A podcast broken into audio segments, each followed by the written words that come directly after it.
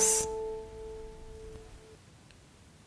Ich begegne jedes Jahr vielen, vielen sehr verschiedenen Menschen.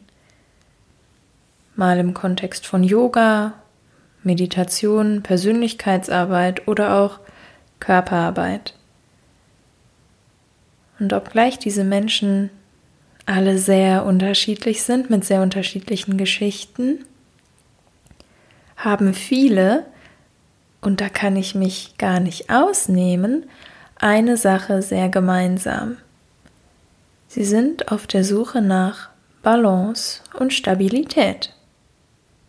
Manchmal sehr bewusst, manchmal fällt es so in einem Nebensatz, außerdem fühle ich mich auch unausgeglichen. Und das hat mich oft zum Nachdenken gebracht.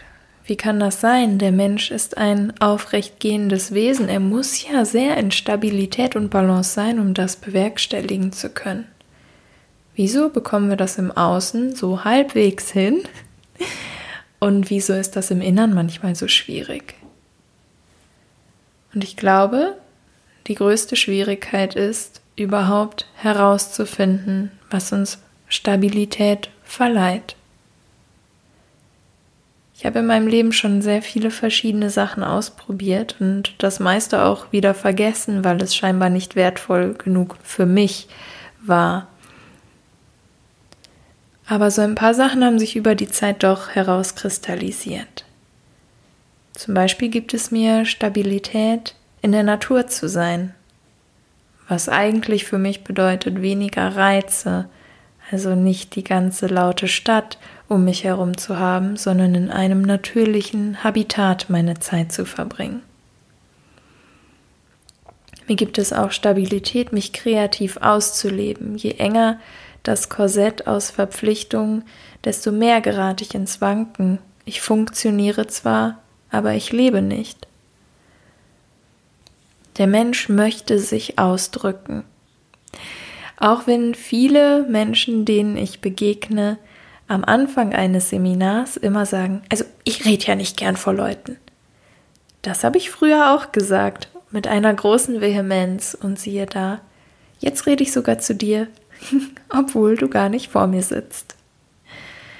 Und dieser Ausdruck kann eben in kreativen Prozessen stattfinden, im Singen, Tanzen, vielleicht auch musizieren, malen, schreiben aber natürlich auch im Kontakt zu anderen Menschen, denn wir sind soziale Wesen. Wir sind zwar keine Termiten, also für die Großstadt sind wir eigentlich nicht so recht gemacht, aber trotzdem leben wir gerne in einer Gruppe.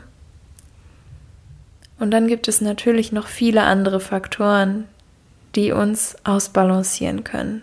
Vielleicht eine Sportart, Vielleicht das Lesen eines fiktiven Romanes, sodass wir uns für einen Moment lang aus dieser Welt herausbeamen können. Oder ein richtig guter Film, wo wir uns einfach mal berieseln lassen, ohne etwas zu tun.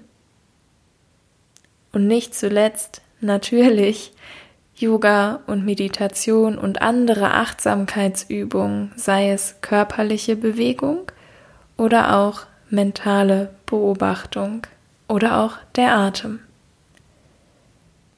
Woran allerdings meiner Ansicht nach zu oft festgehalten wird, ist die feste Form.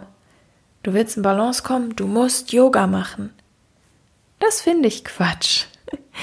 Denn Yoga, so wie wir es hier kennen, ist sowieso erstmal nur eine Bewegungsabfolge und eigentlich viel mehr. Es ist die Beruhigung des Geistes und das kann durch vieles hervorgerufen werden. Wenn dein Geist ruhig wird, wenn du wanderst, dann lauf deine Kilometer, atme tief durch und erfreue dich an der Natur. Wenn du entspannst, während du ein Möbelstück aus Holz baust oder im Garten arbeitest, dann nimm dein Werkzeug und lass dich treiben. Und sollte so eine simple Sache wie ein Mittagsschläfchen dich wieder nähren und zurück in deine Kraft bringen, dann gönn dir diese Zeit.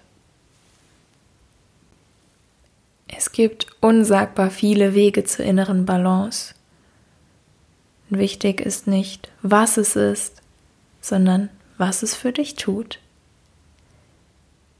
Also erlaube dir, dein Inneres zu erforschen, voller Achtsamkeit. Und dann, wenn du das, was dich nährt, gefunden hast, es liebevoll und radikal zu leben. Bis morgen. Deine Luna.